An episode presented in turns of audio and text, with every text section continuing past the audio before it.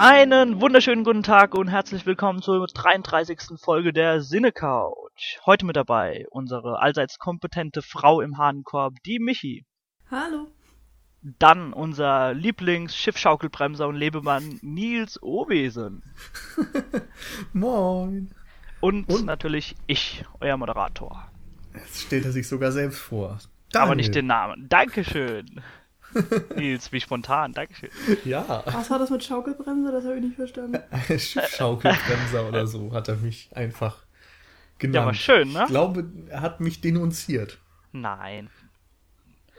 Das, Na das, das denkst du, das denkst du nur. Also, äh, liebe Zuhörer, nehmt Platz, macht es euch gemütlich neben uns, denn so viel sei verraten, das wird schätzungsweise unsere letzte Folge in diesem Jahr werden.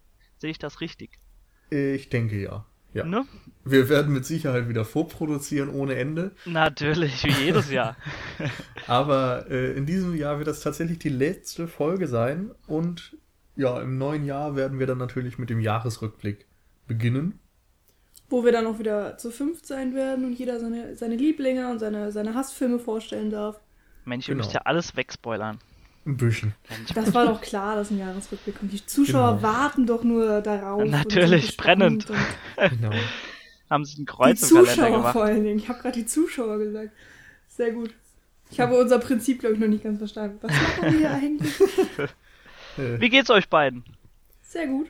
Ja, ich bin Doch. ja noch so ein bisschen halb im Schlaf versunken, weil Weil du gestern so- zu lange im Kino warst. Na, das ist ja auch schlimm bei, bei dem Film, um den wir uns gleich kümmern, weil mit so Laufzeiten, da ist man ja gefüllt bis Uhrzeiten.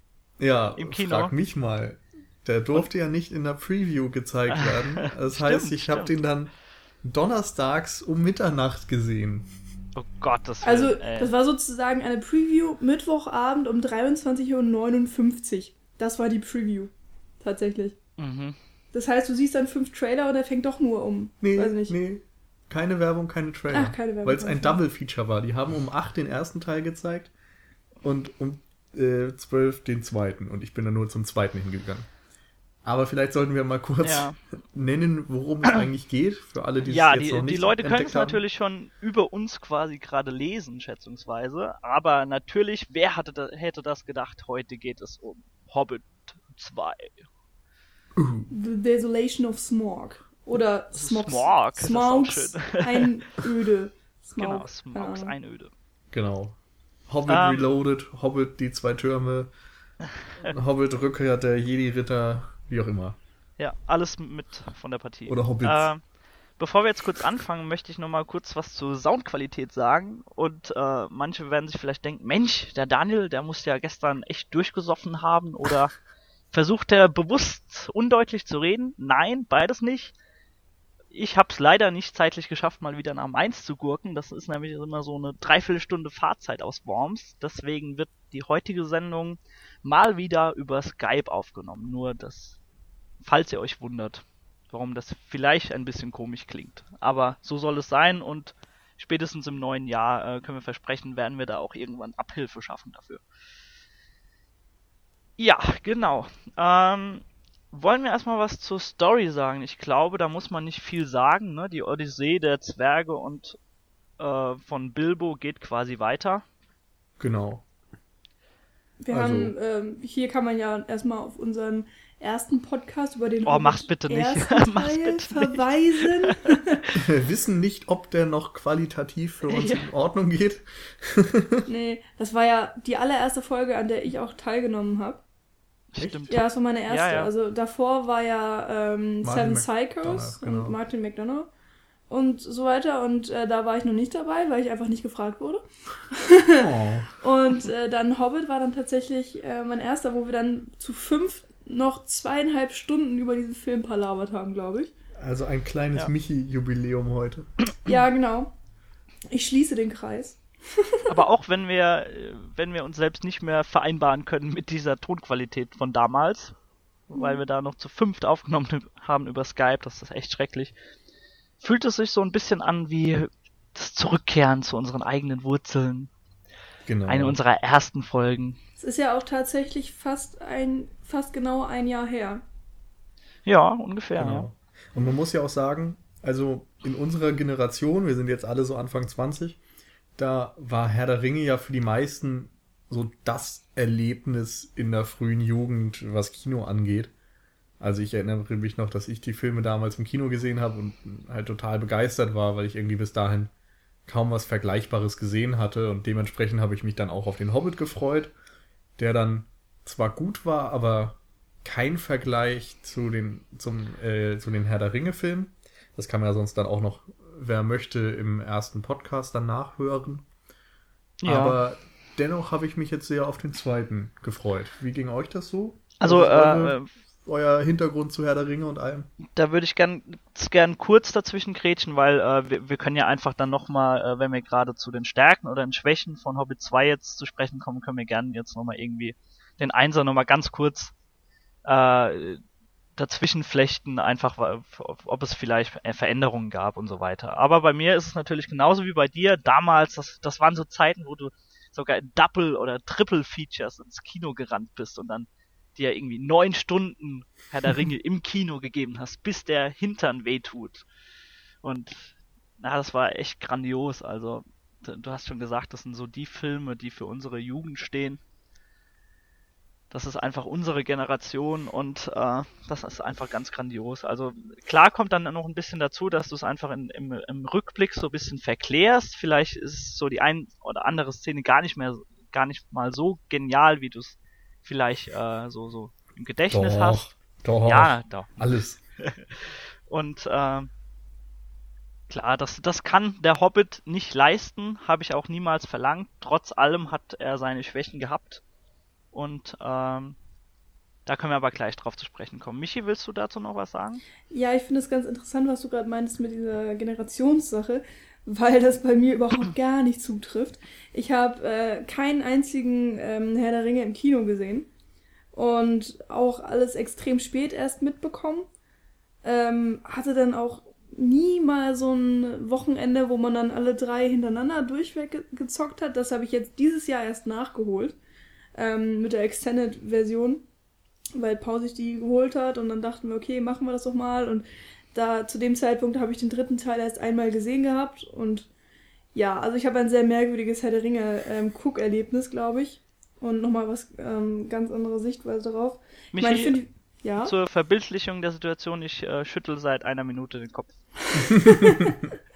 ja, ich, ich, es ist halt so. Ich äh, kann das ja nicht leugnen, aber ähm, vielleicht versuche ich deswegen mit, mit dem Hobbit ein bisschen was aufzuholen und wieder gut zu machen. ähm, Habe ich jetzt beide wunderschönst im Kino gesehen. Mal im HFR und mal auf Englisch, aber da kommen wir gleich nochmal drauf, wer was wie geguckt hat. Und ähm, bin auf jeden Fall Herr der Ringe-Fan und fand den ersten Hobbit auch sehr toll. Bei den zweiten gucken wir mal. Mhm. Ähm, du hast aber gerade ganz schön schon die Brücke geschlagen. Können wir eigentlich erstmal klären, in welchen Varianten und Versionen wir den Film gesehen haben, bevor wir jetzt detaillierter drauf eingehen. Nils, Nils, äh, genau. Also bei mir war das wie gesagt die Preview und zwar war das die Originalversion auf Englisch in 3D HFR. Genau, bei mir ändert sich eigentlich nicht viel, nur dass ich ihn eben auf Deutsch gesehen habe, aber 3D HFR ist genauso identisch. Michi? Ich habe es in 2D gesehen, ganz normal. Und äh, dafür aber auf, ähm, in Englisch. Genau, da, das ist einfach dahingehend wichtig, wenn wir auf so Dinge wie den Look und so weiter zu, zu sprechen kommen, dass wir vielleicht ein paar Varianten, äh, Gesprächsvarianten und so weiter aufzeigen können. Dass ja. es sich vielleicht ja. da ein bisschen anders anfühlt als da und whatever. Auf jeden Fall ganz interessant, dass wir mal wirklich alle drei den im Kino gesehen haben und niemand miteinander ja, quasi. mhm.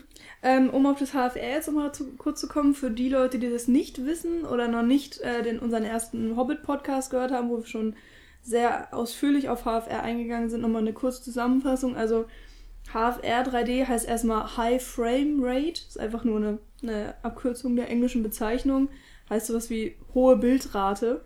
Ähm, und genau, quasi, also, also 24 Bilder pro Sekunde sind normal und genau. hier haben wir es eben mit 48 Bilder pro Sekunde. Und ähm, dadurch hat man eben eine ähm, ja, schnellere Bildabfolge, wie es eben schon so heißt, und auch eine flüssigere Bewegung. Also der Motion Blur, die man sonst normalerweise hat, wenn man zum Beispiel also schnellere Kamerafahrten hat. Bewegungsunschärfe so. zu Deutsch. Genau, Dankeschön. Ähm, der soll beim HFR dann wegfallen. Ob das funktioniert, äh, sprechen wir nochmal drüber. Nils und Daniel haben es ja in HFR gesehen, ich nicht. Beziehungsweise ich habe ähm, hab den ersten Hobbit auf HF, in HFR geguckt.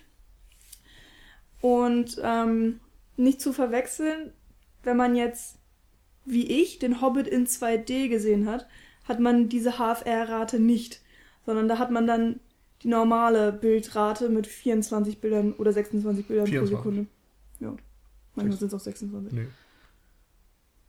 Genau, und ähm, das, was du schon ansprichst, da gibt es Ansatzpunkte, wo man vielleicht schon mal ein bisschen drüber reden kann, weil ich finde es immer ganz interessant, äh, ob man, ob man diese, diese Schnittstellen erkennt, wo man sagen kann, äh, ist der Film vielleicht darauf ausgelegt, wirklich in HFR gezeigt zu werden? Also 3D HFR. Und ähm, da würde ich dich jetzt gern einfach erstmal fragen, ob du da echt Unterschiede gemerkt hast, äh, wo du dir gedacht hast, ja, das wäre jetzt in, in der HFR wäre das echt geil gewesen, aber mhm. hier kommt es nicht so rüber. Ja, auf jeden Fall. Also ähm, ich kenne ja HFR vom ersten Hobbit und das war jetzt schon ein krasser Unterschied. Ähm, der Film ist alleine von den Kamerabewegungen schon auf HFR ausgelegt, weil du eine sehr bewegliche Kamera hast. Die, die schwirrt sehr viel im Raum herum. Es gibt kaum starre Einstellungen, sondern sie folgt den Figuren und dann schwingt sie mal aus dem Fenster raus und äh, zeigt das Haus von außen, dann geht sie wieder in das Haus rein und ähm, es gibt einfach sehr, sehr viel Bewegung, was dann natürlich zu diesen äh, Verwaschungen führt, die ich eben gerade, also mit Motion Blur schon angesprochen habe. Und das hat, hat teilweise sehr gestört. Also vor allen Dingen in ähm, Szenen, wo sehr viele Figuren gezeigt werden, wo meinetwegen man ist im Wald und dann hast du dort auch tausend Bäume, die sich im Hintergrund bewegen. Ähm, da hast du immer wieder diese Verwaschungen, diesen Motion Blur und ähm, in Action-Szenen ist es natürlich am schlimmsten und immer wenn die Kamera sehr schnell unterwegs ist. Und da habe ich mir eigentlich schon gedacht, hm, hm hätte ich es vielleicht doch mal in HFR geguckt, hm. aber ich wollte es halt unbedingt in Englisch gucken und zu der Version, die Nils geguckt hat, konnte ich leider nicht mit. Das war ein bisschen blöd. Das wäre für mich so die perfekte äh, Variante gewesen. Und es war schon so, dass man den Film trotzdem natürlich gut gucken konnte. Ähm, es hat Spaß gemacht, aber wenn man erstmal, glaube ich, den Unterschied kennt, fällt es auch viel mehr auf und man achtet viel mehr drauf und man wünscht sich dann doch, das wäre nicht da gewesen.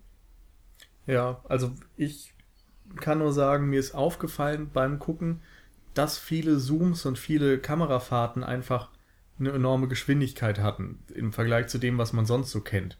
Und ich glaube, daran hat man schon gemerkt, dass der auf diese 48 Frames ausgelegt ist, weil normalerweise ja ein Kameramann auch weiß, in welcher Geschwindigkeit er die Kamera bewegen kann, ohne dass es den Motion Blur Effekt gibt. Und hier kann er es eben deutlich schneller bewegen, weil der Effekt erst bei doppelter Geschwindigkeit oder so auftreten würde. Und das wird dann auch genutzt. Genau. Und dann, ja, hat man natürlich irgendwo ein Problem. Ja, das Ding ist ja auch, der Film ist ja so gedreht worden. Es ist nicht so, dass erst im Nachhinein dieser Effekt am Computer hinzugefügt wurde, wie das auch ganz gern mal bei bestimmten 3D-Filmen gemacht wird, dass das 3D am Computer entsteht, sondern die haben ja ihre eigenen Kameras entwickelt, um dieses HFR produzieren zu können.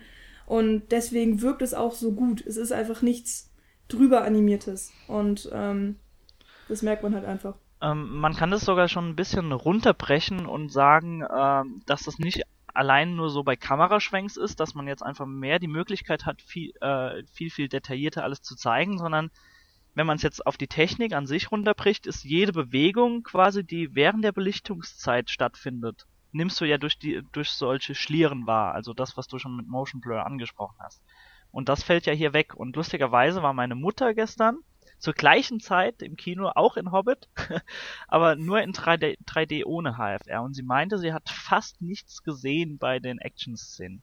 Also sie meint, also sie hat das dann mit äh, so ein bisschen laienhaft äh, dargestellt, dass, dass die Kamera einfach zu nah war bei den Action-Szenen und sie nur wenig wahrnehmen konnte. Aber ich finde, auch da merkt man schon, dass das Ganze echt auf HFR ausgelegt ist. Und dass selbst die, die Szenen, die, also die jetzt nicht über Kameraschwenks etabliert werden, sondern einfach durch äh, rasante äh, ja, Bildrichtungen, Bild, wie wollen wir das ausdrücken? Äh, Dinge, die Bewegung? vor der Kamera passieren, also. Bewegungen an sich, genau, dass das einfach so rasant geschieht, dass du das eventuell nur noch bei HFR wahrnehmen kannst. ja, kann man so unterschreiben. Ja. Ähm, wollte ich dazu noch was sagen?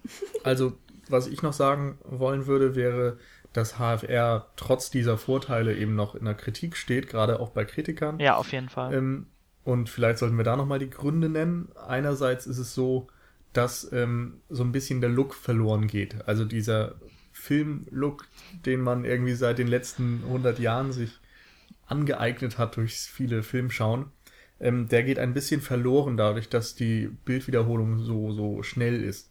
Und zwar, ja, ich, ich weiß gar nicht, wie man das beschreiben kann, aber im ersten Hobbit ist mir das noch viel mehr aufgefallen. Da sahen viele Bewegungen aus, als äh, wären sie irgendwie in einer Daily Soap gefilmt Ja. worden. Also auf jeden Fall, ja. es wirkte anders künstlich, als ein Film künstlich wirkt.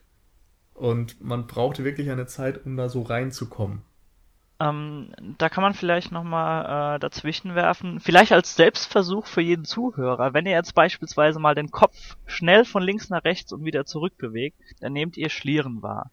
Weil das, weil das Gehirn einfach so viel Bildmaterial hintereinander weg nicht verarbeiten kann in dieser Zeit.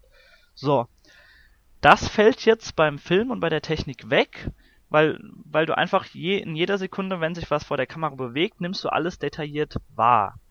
Und das bist du, das ist man einfach von der Realität auch so nicht gewohnt. Und deswegen entsteht auch dieser, du hast gerade schon angesprochen, dieser, dieser Soap-Opera-Effekt, der so, wie ich auch finde, so ein bisschen die, die, diese filmische Faszination ein bisschen wegnimmt. Also ich kann da durchaus auch die kritischen Stimmen verstehen, was das angeht. Ja. Und ein anderer Punkt, den man noch nennen kann, ist, dass, äh, also wie man es eben auch kennt, wenn man jetzt einen Film auf einem heimischen Flachbildschirm guckt, der sieht anders aus, als wenn man im Kino eine projizierte Version ansieht. Und dieses hyperrealistische, ultrascharfe Bild, das ähm, kommt bei den HFR 3D-Filmen schon sehr stark zur Geltung, was natürlich einerseits ein Vorteil ist, andererseits aber für viele dann auch so ein bisschen aussieht wie ein Computerspiel, habe ich gelesen. Ähm, ja, für CGI ist es so, dass es extrem vorteilhaft ist, dadurch, dass die Bewegungen flüssiger wirken können und detailreicher und so weiter, aber es, ja, wenn die Effekte eben aussehen wie aus dem Computer gemacht, wenn man da, ich weiß nicht, keine Konturen erkennen kann oder so etwas, kann das natürlich auch wieder stören. Was ich auch gehört habe, ähm, was einige kritisieren, dass jetzt durch dieses HFR und durch die hohe Auflösung und so weiter ähm, anscheinend auch Masken und so weiter viel, viel schneller erkannt werden. Also wenn da eine falsche Nase ist Genau. oder falsche Ohren, was beim Hobbit ja immer der Fall ist. Da haben ja alle falsche Füße, falsche Ohren, falsche Hände, was auch immer. Falsche Waffen und irgendwelche Plastiksymbole auf der Genau. Rüstung. Ähm, das ähm, kann man dann schneller enttarnen und das muss dann einfach richtig, richtig geil aussehen. Das muss dann einfach funktionieren. Und wenn dann da, sich da mal irgendwo ein Fehler einschleicht, dann sind das Sachen, die einen dann aus dieser ähm, Illusion einfach rausholen. Und das, das soll ja eigentlich beim Film nicht passieren. Man soll ja in diese Welt gezogen werden und mit den Hobbits ähm, mitkämpfen und so weiter und mitleiden. Und das ist dann natürlich schade, äh, wenn man dann durch solche eigentlich Kleinigkeiten schon rausgeworfen wird. Genau, und einfach so, so Kleinigkeiten oder diese Detailgenauigkeit, die du dann voraussetzen musst. Ähm, wir wurden ja irgendwann, glaube ich, das war sogar noch vor unserer ersten Hobbit-Folge im Podcast dazu gefragt, ob wir jetzt irgendwie denken, dass, dass sich das jetzt durchsetzen wird irgendwie in für fünf bis zehn Jahren, dass irgendwie jeder Film dann auf HFR setzen wird. Und ich glaube einfach, dass auf lange Zeit hin wirklich nur die Big-Budget-Projekte sich wirklich das leisten können, in dieser Detailgenauigkeit darauf einzugehen, dass wirklich jeder Fitzel stimmt und dass, dass du nicht aus dieser Immersion rausgezogen bist. Ja, du brauchst auch einfach mal, Fehler. schon mal das Equipment dazu, das ist ja so Genau. ultra teuer. Das ist so verdammt teuer und äh, das, das kann, können sich echt nur sehr, sehr wenige leisten. Aber ich glaube auch, dass es einfach sich generell lohnen muss. Also wir kennen das ja schon von herkömmlichen 3D-Filmen, dass man sich da oftmals genau überlegt, ob man den wirklich in 3D sehen muss oder ob die 2D-Fassung reicht oder ob überhaupt ein 3D-Effekt bei einem gewissen ja, Film überhaupt gewünscht ist durch Story oder was auch immer. Denn ein 3D-Film ist ja erstmal ein Effektfilm, der dir irgendwie einen Mehrwert bieten soll gegenüber einfacher Schauspielerei Fall, und im einer besten Story Fall ein Mehrwert. dadurch, dass du ganz viel Action hast und ganz ja, so diese typischen Blockbuster-Elemente eigentlich Genau, drin ja. hast. Insofern macht es auch einfach keinen Sinn, jetzt ein Charakterdrama zu drehen und ein HFR 3D-Film draus zu machen. Denn Genau. was für einen Mehrwert habe ich dadurch? Gar Mhm. keinen. The Road in HFR 3D wäre der, äh, das wäre der langweiligste Film aller Zeiten, glaube ich. Ja, Alles grau. Nee, The Road ist einfach schon viel zu gut, um langweilig Ja, zu sein. okay, aber das er hätte schon, keinen aber- Mehrwert. Ja, genau. Ähm, Aber ich finde es auch ähm, nur ganz kurz richtig schade, dass jetzt einfach ultra viel in normalem 3D produziert wird, weil es ähm, Geld scheffelt. Es ist ja einfach so, wenn du ins Ja. Kino gehst und 3D willst, musst du, glaube ich, 3, 4 Euro drauf bezahlen. Dann hat er auch noch Überlänge. Und dann bist du schon mal mit 12 Euro dabei, wenn du einfach nur ins Kino gehen willst. Und dann auch noch am Wochenende. Und die meisten Kinderfilme werden jetzt, also vor allen Dingen, wenn sie animiert sind, auch in 3D gezeigt, weil das einfach so unglaublich viel Geld bringt. Ich finde es total unnötig, ehrlich gesagt, und auch bescheuert, wenn dann so kleine Kids schon an 3D gewöhnt werden und dann nur noch diesen dieses Extra haben wollen und das gar das eigentliche Filmgucken gar nicht mehr so kennen oder das normale Kino gucken. Das finde ich irgendwie ein bisschen schade, weil also ich habe das halt als Kind ne- ganz anders mitbekommen und Ja. irgendwie ist 3D fast schon Es ist im Standard. Grunde eine Achterbahnfahrt. Es geht nur noch um die Highlights und nicht mehr. da, muss, man- da muss man beispielsweise nur mal den neuesten Trailer von, von dem Spider-Man-Sequel nennen. Habt ihr den mal gesehen? ja. nee, habe ich mir nicht Müll. Also- angeschaut. Ungelogen äh, handelt es sich da, glaube um 99,87% CGI.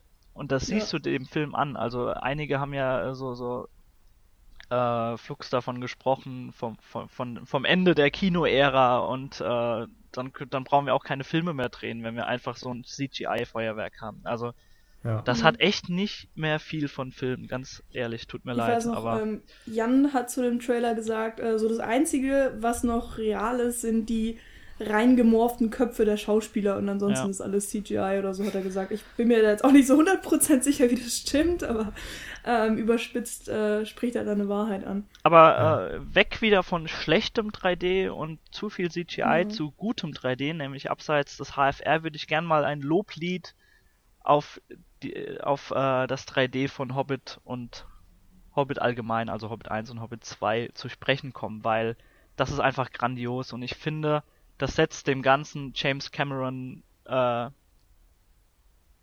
3D-Kino. 3D-Kino, danke, ähm, nochmal echt den, die Kirche Die oben drauf. Das ist, das ist ganz, ganz, ganz krass. Also das hat, hat ja nichts mehr von einfachen Pop-Out-Effekten, die dir irgendwie, äh, ja, irgendwelche äh, äh, Spezialszenen versüßen sollen, sondern das ist einfach komplett persistent die ganze Zeit ganz, ganz grandioses 3D. Ich hatte, ich glaube, ich hatte nach 20 Sekunden meinen ersten Aha-Moment, wenn du Gandalf äh, in dieser Schenke mit, mit Thorin Eichenschild reden siehst. Und Ja. allein das Gesicht von Gandalf, das, ich musste teilweise echt die Brille absetzen, weil da, das ist so vor deinem Gesicht aufgeflammt, dieses Ge das, also das ist echt bewundernswert und da, da sind wir wieder bei Mehrwert und der ist da ganz, ganz klar gegeben. Genau, was man da wieder also genau ansprechen kann an Details, die es eben zu einem Mehrwert machen, ist, denke ich mal, die räumliche Tiefe einerseits. Das haben wir, glaube ich, auch schon diverse Ja. Male in 3D-Filmen angesprochen, aber räumliche Tiefe ist ja etwas, was eben den 3D-Film vom 2D-Film abheben kann. Und dadurch, dass es in der Schenke zum Beispiel zum tänzelnden Pomini äh, sehr gut durchges äh, eingesetzt wird, so rum, ähm, ja, fühlt man sich da irgendwie, als wäre man drin. Und später in der Welt ist es ja immer öfter so, dass man ins, ein Landschaftspanorama sieht oder dass man einen Berg hinunter äh, schaut oder was auch immer. Und es wirkt immer irgendwo lebensnah. Und dadurch Mhm. wird man eben noch ein wenig mehr in die Welt hineingezogen. Was mich mal interessiert, ich habe ihn jetzt ja wie gesagt nicht in 3D gesehen. Es gab, ähm, wo du gerade die Pop-Out-Elemente Effekte. angesprochen hast, Effekte, genau. Es gab eine Szene, ähm, oh, was war denn das? Meinst du die Bienen? Äh, Nee. Ah, die Hummeln, stimmt, die gab es auch noch. Nee, da, äh, ich glaube, irgendein Ork wurde geköpft oder so und ich glaube, der Kopf flog dann sozusagen auf die Zuschauer zu und da habe ich mich schon weggeduckt. Also ich hatte ja kein 3D, aber es hat trotzdem so gewirkt, dass man, man war auch so im Film drin, dass, dass man sich dann so ein kleines bisschen erschreckt hat, so da fliegt gerade was auf einen zu und so. Und äh, ich glaube, das hatte ich ein, zwei Mal und sonst nicht so. Ich weiß nicht, wie ihr das Hm. kennt. Also ich Ähm, erinnere mich jetzt euch? gerade nicht an die Szene, wo ein Kopf wirklich auf Ja, ich glaub, du- zufliegt. ich glaub, also du ich erinnere meinst- mich daran, dass jemand geköpft wurde, aber ja, ich, also nichts, was Das war in irgendeiner der großen ist. Kampfszenen. Das, Also so richtige Pop-out-Effekte und so, so reine, ja, reine Effekte eben, die überhaupt keinen, ja, keinen Mehrwert haben, keinen sonst was, Mhm. sondern nur so der kleine Schreck sein soll, der den Zuschauer irgendwie aus seiner Let- Lethargie rausreißt, ist mir eigentlich nicht aufgefallen. okay. Ja. Also, bin ich bei Nils eigentlich. okay. Ja, habe mich nur interessiert, weil ich halt nicht genau wusste, Ja. wie das dann im 3D ähm, gestaltet war. Aber vielleicht sollten wir mal insgesamt ein bisschen wegkommen von dem ganzen 3D, Ja, sondern auf den auch. Film zu sprechen kommen. Ja, wir haben das eigentlich auch ganz gut äh, abgehandelt. Wir können ja äh, vereinzelt nochmal drauf zu sprechen kommen, wenn wir irgendwie auf die auf die Ja, ja, Welt. klar. Äh, genau. Aber lasst uns zu anderen Details des Filmes zu sprechen kommen und äh, da würde ich jetzt gerne einfach mal einleitend gerne sagen, dass ich immer so ein bisschen das Problem habe, dass nach wie vor so viele Menschen scheinbar auszublenden scheinen, dass es sich nach wie vor um eine Buchverlage für Kinder handelt. So. Und ich finde, das ist ein ganz, ganz wichtiger Aspekt, der angesprochen werden muss. Weil, also ich, ich war selbst gestern im Kino und auf einmal kam hinter mir, äh, wurden Stimmen laut, oh, der Drache kann ja reden, das ist ja voll nervig und so weiter. Oder auch in Hobbit 1, wo die Trolle Nein. einfach reden und diese Situation, wie sie sie zubereiten und so weiter. Das hat einfach was Kindliches, aber es ist eine verdammte Kinderbuchvorlage. Und äh, die wurde natürlich jetzt in, in gewisser Weise abgeändert und angepasst, dass sie natürlich auch für Erwachsene fesseln kann. Und da ist natürlich dann auch immer die Gefahr groß, dass, dass ein ganz, ganz dünnes Buch, sprich ganz wenig Geschichte, wie das funktioniert, wenn du drei ganz, ganz große Filme draus machen willst. Und ob das nicht irgendwie zu dünn ist, um daraus eben diese drei Filme zu machen. Und ich Mm, finde, äh, da gibt's Punkte, die man Hobbit 1 vorwerfen konnte, dass der Film ein bisschen daran gekrankt hat, dass zu, we zu wenig Geschichte für zu viel Film vorhanden ist. Ähm, aber ist es nicht auch so, dass das Buch eigentlich nur so in zwei Filme geteilt wird und im dritten geht es dann auch noch um das Ende des Buches und ähm, den, um die Verbindung Ja. zu Herr der Ringe. Also es ist ja jetzt nicht so, dass das dünne Buch komplett in drei Filme geteilt wird. Und ähm, ich habe auch gehört, dass, ähm, dass äh, der Film die, Gesch die Originalgeschichte ziemlich verändert hat. Also ich weiß zum Beispiel, dass es einige Charaktere im Buch gar nicht gibt, die aber im Film vorkommen. ja, ich habe ja, also ich habe ja das Buch gelesen. genau, Charaktere, die halt im Buch sind, nicht im Film übernommen und all sowas.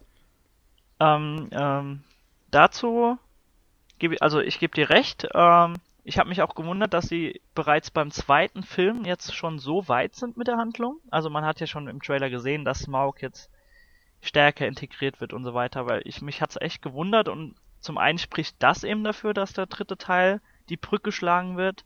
Zum anderen aber auch natürlich, dass so Personen wie Legolas und so weiter niemals in Hobbit auftauchen. Echt? Ja, Gar also Legolas taucht nicht auf im Buch. Oh. Hm, Und- das habe ich auch schon gehört. Und selbst das, also da erkennt man natürlich, dass ähm, das bereits jetzt im zweiten Teil äh, so so ein bisschen schon hingearbeitet wird, dass äh, dass die ganze Chose mit Sauron und so weiter auch im dritten Teil äh, Anklang finden wird. Ach ja, stimmt. Das war auch noch so ein Ding. Ähm, Also, was ich auf jeden Fall sagen muss, ist, man muss, denke ich, beide Seiten sehen. Also, du kannst natürlich sagen, der Hobbit ist die Verfilmung eines Kinderbuches. Du kannst auf der anderen Seite aber auch sagen, der Hobbit ist die Vorgeschichte zur Filmtrilogie Herr der Ringe. Und da muss man eben sehen, Peter Jackson ist ja auch bei Herr der Ringe ziemlich von der Vorlage abgewichen, hat zwar die Handlung irgendwo ähm, recht gut wiedergegeben, aber ja doch das eben alles an ein Blockbuster-Publikum angepasst. So diese Kabeleien zwischen Legolas und Gimli zum Beispiel, die Liebesgeschichte zwischen Aragorn und Arwen. Klar. Das sind ja alles Aspekte, die im Buch eigentlich nicht vorkommen. Oder teilweise einfach nur in einem Nebensatz mal abgefrühstückt werden. Und da hat er dann einfach mal unterschiedliche Prioritäten gesetzt. Und ich glaube, beim Hobbit muss man eben auch sagen, dass es seine Vision ist. Und er macht natürlich dann dementsprechend auch etwas Erwachseneres draus. Und ich hatte mir ehrlich gesagt auch von Anfang an erhofft, dass es zwar ein, die Verfilmung eines Kinderbuches ist, aber dass er versucht, diese allzu kindlichen Aspekte rauszustreichen. Denn in einen spannungsgeladenen Actionfilm passt nun mal das meiner Meinung nach nicht so toll rein, wenn da irgendwelche Trolle sich, ja, mit noch merkwürdigeren Dialogen unterhalten als irgendwelche kindlichen Zwerge. also nichts dagegen, dass die sprechen oder dass da Humor drin ist, aber es war halt schon ja, ein sehr kindischer Humor. Und das fand ich schade. Naja, aber ähm, der, der Fansupport muss schon geleistet werden. Also ich, ja, ich, ich finde, dass er, ich finde, dass er den Balanceakt ganz gut hinbekommt. Und äh, mein Einleitungswort sollte ja auch keine Kritik darstellen, sondern ich wollte das einfach relativieren, dass er, dass er die, ja, klar. die, ja. die Punkte, äh, die einfach drin sein müssen, die wirklich gut aufgegriffen hat, trotzdem daraus äh, eine erwachsene Geschichte gemacht hat. Ich, ich ja, wollte also einfach, einfach äh, ja. Was ich sagen will, ist, du kannst einfach auch nicht alle zufriedenstellen. Also ich habe schon diverse Gespräche geführt jetzt über den Hobbit und mit Leuten, die das Buch gelesen haben vor allem.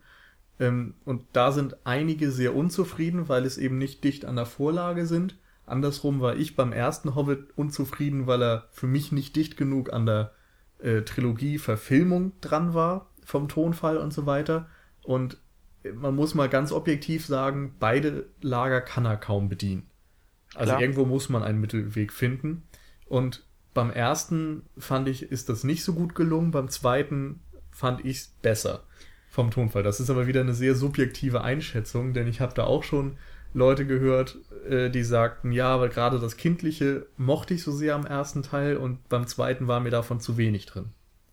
Äh, bei mir war es äh, so, dass ich gedacht habe, im ersten äh, hat er es noch ganz gut hingekriegt, diese Mischung zwischen äh, Kinderbuch und äh, erwachsenem Actionfilm irgendwo. Und im zweiten ähm, hat dieses Kindliche viel weniger Raum bekommen. Also ich finde, ja, der, der zweite stimmt. Teil, ich möchte jetzt auch keinen Vergleich zwischen den Filmen anfangen, das wäre irgendwie auch unfair.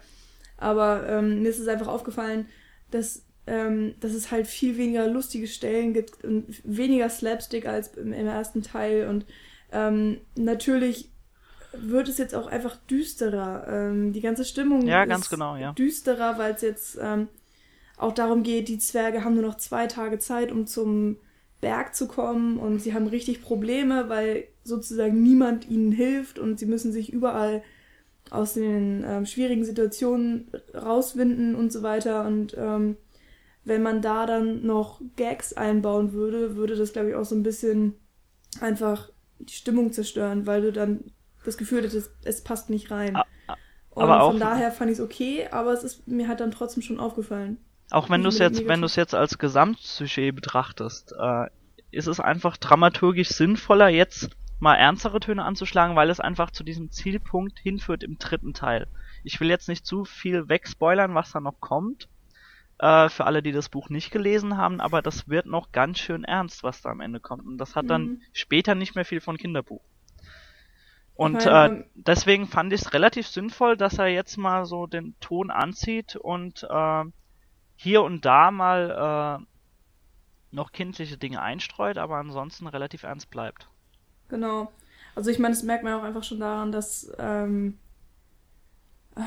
mehrere Figuren auftauchen, ähm, die meinetwegen auch, weiß ich nicht, die man entweder schon kennt oder die jetzt neu etabliert werden, die gegen die Zwerge sind irgendwie. Also zum Beispiel ähm, ganz simpel, irgendwann gehen die Zwerge durch einen diesen der Wald, wie hieß der nochmal, der grüne Wald oder so? Der äh, Düsterwald meinst du? Der Düsterwald, genau. Und da treffen sie eben auf diese Spinnen, die man auch schon von Herr der Ringe kennt, glaube ja, ich. Genau. Das sind doch die gleichen, äh, die gleichen Spinnen, soweit ich mich erinnere. Ja, zumindest, äh, also du spielst jetzt auf die, die Spinne am, äh, am an der, genau, die Kankra am Pass an quasi. Ja, genau. Das, das ist, ist äh, genau, in Herr der Ringe ist das quasi die letzte äh, Nachfahrin dieser, dieser Spinnenrasse.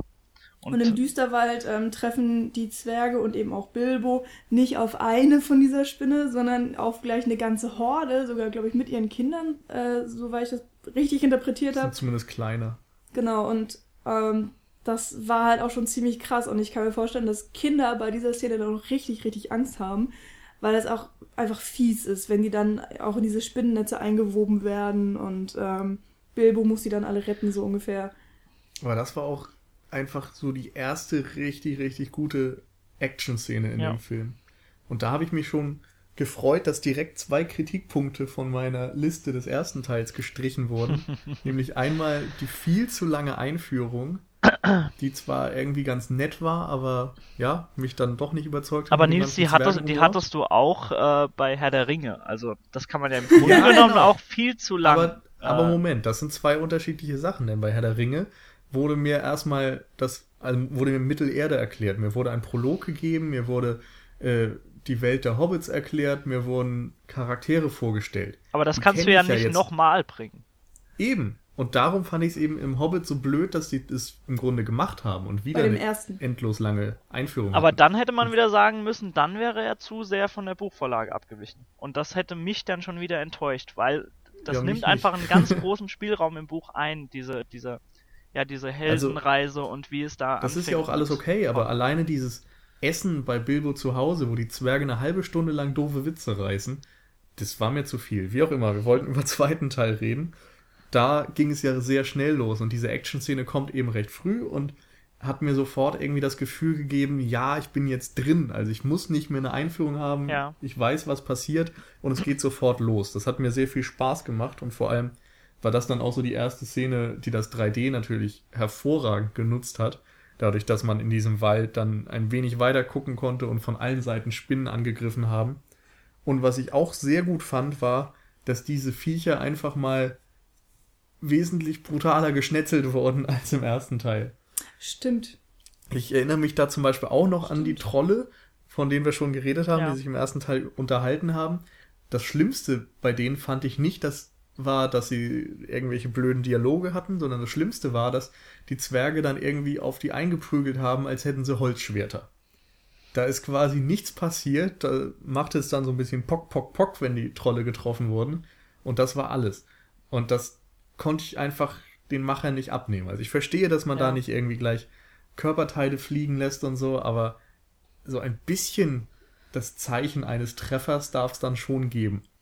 Und bei den Spinnen ist es so, dass die wirklich ein bisschen Flüssigkeit verlieren, wenn da die Gliedmaßen abgehackt werden und so. Und das war halt schon, ja, das wirkte realistischer und das fand ich ziemlich geil in dem Fall. War aber auch nicht zu brutal. Man kann jetzt nicht sagen, der hat eine FSK 16 verdient oder so. Also, genau. Da spritzte nee, 16 kein Blut nicht, oder ne? sonst was. Ähm, doch, 16 gibt's, klar. Oh Gott, bin ich ähm, also es ist, es, äh, es ist immer diese unglaublich gemeine Gratwanderung, äh, die hier doch noch sehr gut funktioniert, finde ich. Also jeder ähm, kann mit diesen Szenen dann, glaube ich, zufrieden sein und man wird nicht unterfordert, Kinder werden nicht überfordert. Es ist, äh, funktioniert, glaube ich, ganz gut. Genau, es ist jetzt nicht in dem Sinne übermäßig brutal, aber es ist schon mitreißender inszeniert als im ersten Teil.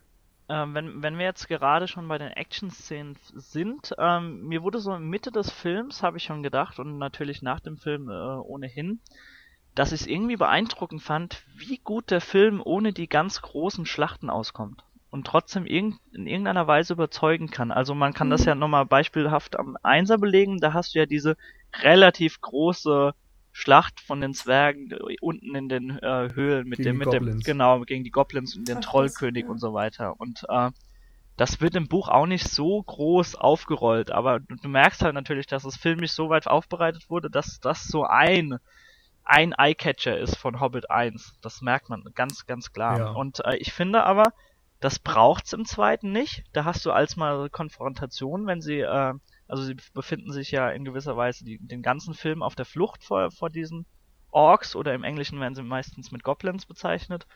Äh, aber du brauchst nicht die große Heeresschlacht, schon gar nicht, aber auch nicht irgendwie so die zwei Fronten, die jetzt aufeinandertreffen. Und es, es funktioniert trotz allem echt flüssig. Und das hat mich wirklich beeindruckt. Genau, man hat ja immer mal diese kleinen Begegnungen, die du schon angesprochen hast, und ganz oft mit, äh, mit unterschiedlichen Menschen. Also ähm, ich werde jetzt nicht genau sagen, wann die Zwerge auf welche Personen treffen. Das führt einerseits zu weit, andererseits braucht man den, den Film auch gar nicht mehr gucken, so ungefähr. Ähm, aber mich hat's ein bisschen gestört, ähm, dass dann teilweise Personen äh, nochmal neu eingeführt werden.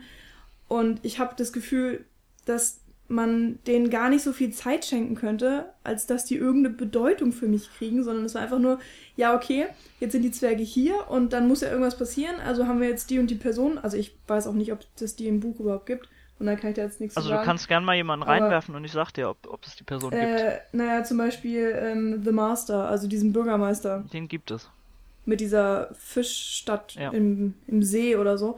Und ah, das weiß ich nicht, ich mochte das eigentlich nicht, ähm, weil ich hatte das Gefühl, da, da wird so wenig Herzblut reingesteckt. Man, Ja. man hat nicht genug Zeit, um die Person wirklich gebührend ähm, einzuführen, dass sie, dass sie, ja, weiß ich nicht, dass man sie sich später merkt. Also ich fand das vielleicht auch so ein bisschen übertrieben alles und ähm, auch diesen, ähm, diesen Gestaltwandler. Ja, du meinst Beorn, also den Hautwechsler, den Shapeshifter. Genau. Der, der war fünf Minuten da und dann ist er wieder weg. Und ich habe mir dann gedacht, gut, was soll das jetzt? Was hat mir das gebracht? Und für die Geschichte, also wie die Zwerge dann weiterkommen, war der auch nur so teilweise irgendwie so ein bisschen wichtig. Und ähm, ich weiß nicht, das hat mir dann, glaube ich, einfach nicht so gefallen von, ja, von der Gestaltung. Ja, wie soll man das sagen? Also, Da, da sprichst Ähm. du auch einen wunden Punkt von mir als Fanboy des Buches an, weil, äh, Hm.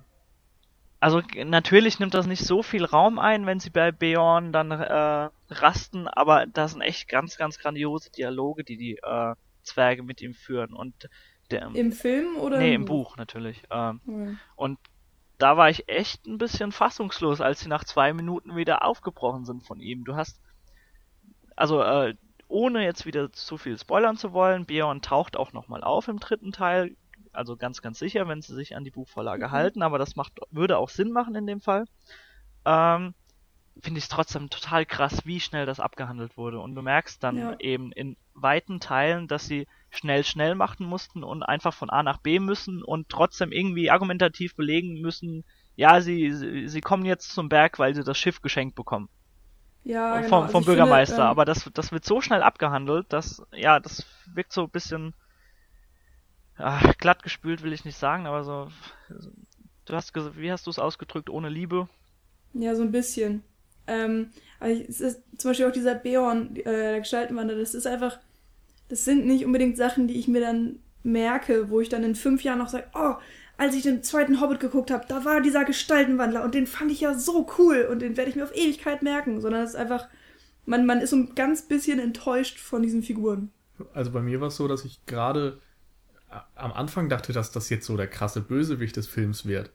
Weil du, ich, ich kenne das Buch, wie gesagt, nicht. Ja, das ist Und lustig, wenn man, Man hat ihn gesehen und er wurde am Anfang irgendwie ja dann so äh, mal so random in der Landschaft gezeigt und dann hat sich Bilbo vor ihm versteckt und dann hast du diesen mega Zoom auf sein Gesicht gehabt und bist mit der Kamera in seinen Rachen gefahren, während er am Brüllen war, was äh, echt ein krasser Moment war am Kino irgendwie. Und ich weiß nicht, ich dachte da wirklich, da passiert jetzt was und dann hatte sie zum ersten Mal verfolgt und das war's dann. So, da war ich auch ein bisschen perplex, wie gut da eingeführt wurde irgendwo oder wie, wie groß er eingeführt wurde, um ihn dann so zu so einem, ja, zu so einer Side Note verkommen Ja, so ein bisschen lassen. verfallen. Also er verfällt so ein bisschen und verpufft und ähm, Hm. also klar, das das, war ist halt ja, schon öfters so. Also ich denke jetzt zum Beispiel auch an die Elben später. Oh ja. Da ist es ja auch so. Die, die werden gezeigt und man hat einen Konflikt und dann wird er irgendwie innerhalb von zwei Minuten gelöst und dann war's das. nochmal eine, es ist noch mal eben- schnell eine Liebesgeschichte reingeflochten und Ja, genau. Oh, das die fand ich auch geht irgendwie blöd. ganz oft so, dass es irgendwie ja schnell abgefrühstückt wird, dass man an einem Handlungspunkt ankommt und schnell weiter muss. zu den Elben, äh, da ist es doch, glaube ich, auch so, dass es die Figur von Evangeline Lilly, äh, Ja, Tauriel. Tauriel. Die gibt's im Buch nicht, Die oder? gibt's auch nicht im Buch, nein. Genau. Und ähm, ich habe irgendwo, glaube ich, auch gelesen, dass sie äh, dazu geschrieben wurde, um die Stärke der Frau zu zeigen und man wollte einen rothaarigen Elfen, bla bla bla. Sie ist ja eine Waldelbin, soweit ich das verstanden Genau, ja. habe. Also Legolas ist ja, weiß ich nicht, ein adliger Elf meinetwegen jetzt. Ja, der ist der Sohn Elb. des, äh, Elb. des äh. Elbenkönigs Thantruil oder so. Pandruil. Ähm, und ähm, sie hat ehrlich gesagt meine Sicht auf Elben zerstört. Weil vorher, wenn du dir Eowyn anguckst und so weiter, äh, dann hast du eine Elbenfrau, die ist unglaublich elegant, die ist wunderschön und hat so eine, äh, sie ist so grazil und man, man denkt einfach, boah, das ist eine, eine Königin der Elben oder so. Und dann kam äh, diese Tauriel und ich habe echt gedacht, boah, das ist so wie die Cousine von ihr auf ADHS und Crack oder so. Also, Was? ich weiß, ich mochte das nicht, dass die einfach so, Ja, aber was denn? ähm, so aufgedreht ist und, und so überhaupt gar nicht wirklich grazil ist, sondern einfach eher plump und ähm, die springt halt so hin und her und, und gibt Widerworte und keine Ahnung. Das hat einfach. Aber das ich kannte es halt vorher nicht und ich. aber das fand, fand ich das eigentlich so gerade geil. passend, weil ich fand, Legolas hat das im Er- in Herr der Ringe ja eigentlich auch so gemacht, dass der jetzt nicht gerade die allerbesten Manieren hatte und irgendwie auch mal einen flotten Spruch hatte und seine eigene Meinung und sowas. Und ich fand, dass sie da recht gut reinpasste, dass Arwen jetzt wiederum als Elbin aus Bruchtal und als quasi ne, hohes Tier, ich weiß gar nicht, was für eine Position Was, sie da wem hatte, aber als Elrons Tochter ist ja dann quasi so, schon ja. was Besonderes, Ja, oder? eigentlich schon. Natürlich, ja. Insofern habe ich das einfach jetzt nicht so gesehen, dass Elbinnen generell grazil und königlich wirken und so. Ich glaube, ich habe das auch so weil es ja auch Kämpferinnen gibt bei den Kämpfen, glaube Ja. ich. Ich habe das, glaube ich, aber auch eher auf alle Elben bezogen. Also klar, ich habe jetzt nur über Frauen geredet. Aber zum Beispiel, man kriegt ja auch Galadriel und die wird immer so auch als ähm, Ist ja aber auch eine Elbenkönigin. Ja, aber das so ist auch, genau, das ist auch wieder so eine Anführung. Also ich fand's, ich fand's echt ganz passend. Äh, Nils, du hast gerade Legolas in Herr der Ringe angesprochen. Also er hat immer mal einen flapsigen Spruch auf den Lippen, verliert aber trotz allem nie so seine Würde, finde ich, und seine so, das grazile Äußere. Und Ja. bei bei Evangeline Lilly als Tauriel fand ich es eigentlich ganz passend, weil das einfach ihren Stand auch ausmacht, weil sie nur die, sie ist quasi die Oberkommandantin über die Wache. Und da dürfte niemals eine äh, Liaison eingehen mit, äh, mit Legolas. Das würde se- sein Vater niemals erlauben. Ja, das wird ja auch. Und deswegen fand ich so von, von, von ihrem Stande aus, äh, fand ich eigentlich ganz passend, wie sie agiert hat. Ja, Ja. muss ich auch sagen. Ich glaube, es war ein- einfach nicht mein Fall. Es war jetzt eine Figur, die mir nicht unbedingt gefallen hat und ich mochte dann diese Sache mit dem, mit dem Kili, ähm, diese Sache, die da zwischen den beiden passiert, die ging mir auch exakt total am Arsch vorbei und deswegen habe ich ihre Motivation auch im Nachhinein nicht ganz verstanden für die Taten, die sie dann Äh, tut. Ich will ja jetzt, ich will Peter Jackson auch jetzt nichts vorwerfen. Vielleicht mag es so sein, dass man die Stärke der Frau präsentieren wollte, aber man kann nicht verleugnen, es, es geht auch ein bisschen so eye-catchy-mäßig um Evangeline Lilly. Meine Güte, das ist einfach eine hübsche Frau, die war schon damals bei Lost hübsch und als Elben ist die nochmal, na, das ist schon, das ist schon nett, die anzusehen da. Das ist einfach so. Ja, ist es auch. Aber kann man auch keinem vorwerfen, meine Güte. Ich finde halt Ja. leider einfach nicht, dass sie den Film großartig bereichert. Also ich meine, sie wurde ja extra zugeschrieben und ich finde, das muss jetzt nicht unbedingt passieren. Aber ich glaube, sie hat dann wahrscheinlich noch mal irgendwas ganz Wichtiges im dritten Teil zu tun oder so, weshalb sie dann Hoffen etabliert werden muss Ja, oder ich so. weiß es nicht. da Also, wäre ich mir nicht so ist sicher. natürlich- Es ist natürlich auch wieder ein bisschen fragwürdig, ob man jetzt unbedingt eine Liebesgeschichte zwischen einer Elbin und einem Zwergen ja, einführen muss und so weiter, ob das Sinn macht, denn das sind ja auch eigentlich Völker, die jetzt nicht bestens befreundet sind. Und ich glaube, ich habe irgendwie gehört, dass im äh, Tolkien-Kosmos es so ist, dass es nur ein einziges Mal eine Romanze zwischen Elben und Zwergen gegeben hat oder so. Glaube Keine ich. Und das War war, das eine irgendwie mal so Frage? ein Ich kann Ja, diese so nicht halb. beantworten. Okay. Also ich glaube, da gab es irgendeine so eine ganz alte Geschichte im Simmerillion oder sonst wo, ähm, die so ein bisschen völkervermittelnd war. Ja, das Und im Hobbit gibt's diese Geschichte logischerweise, wenn es Tauriel nicht gibt, äh, überhaupt nicht. mein, mein Problem ist auch gar nicht, dass, äh, dass da irgendwie was dazugedichtet wurde. Das hast du auch schon in Herr der Ringe gehabt, aber auch gerade zur filmischen Aufbereitung, das ist so unglaublich cheesy. So, so beim ersten Blickkontakt merkst du, dass sie Ja. Feuer und Flamme füreinander sind. Und da denk, du, du weißt quasi schon, wie, wie der Rest ablaufen wird des Filmes und denkst, oh nee, warum, das musste jetzt nicht unbedingt sein. Ähm, wir waren aber gerade, bevor wir uns Aber es war natürlich ein schöner MacGuffin dafür, dass sie dann natürlich, ja, äh. Orks jagen Ja. geht und mit Legolas eine der geilsten Kampfszenen des Jahres hat. Ja, das stimmt. Ähm, wir waren aber gerade, bevor wir uns irgendwie bei Evangeline Lilly verquatscht haben, äh, waren wir bei Action-Szenen. Und da würde ich gerne nochmal kurz zurückkommen. Weil, Das habe äh, ich doch gerade so schön Ich übergeleitet. wollte gerade sagen. Und jetzt kommst du mit sowas. ja, nee, ich bin Moderator. Ja, toll. Ganz gut machst du deinen Job. äh, und zwar eine große Stärke von Herr der Ringe, meiner Meinung nach, war es immer, dass er die Action-Szenen und die dramaturgisch starken Szenen immer mit einer gewissen Weise Slapstick verbunden hat. Da wäre beispielsweise bei Herr der Ringe, bei der, sagen wir mal, die große Schlacht bei Minas Tirith, ist ein ganz, ganz harter, brutaler Kampf. Trotzdem zählen Legolas und Gimli ihre, ihre Kills. Helms ist das. Ich wollte gerade sagen, nicht Minas Tirith.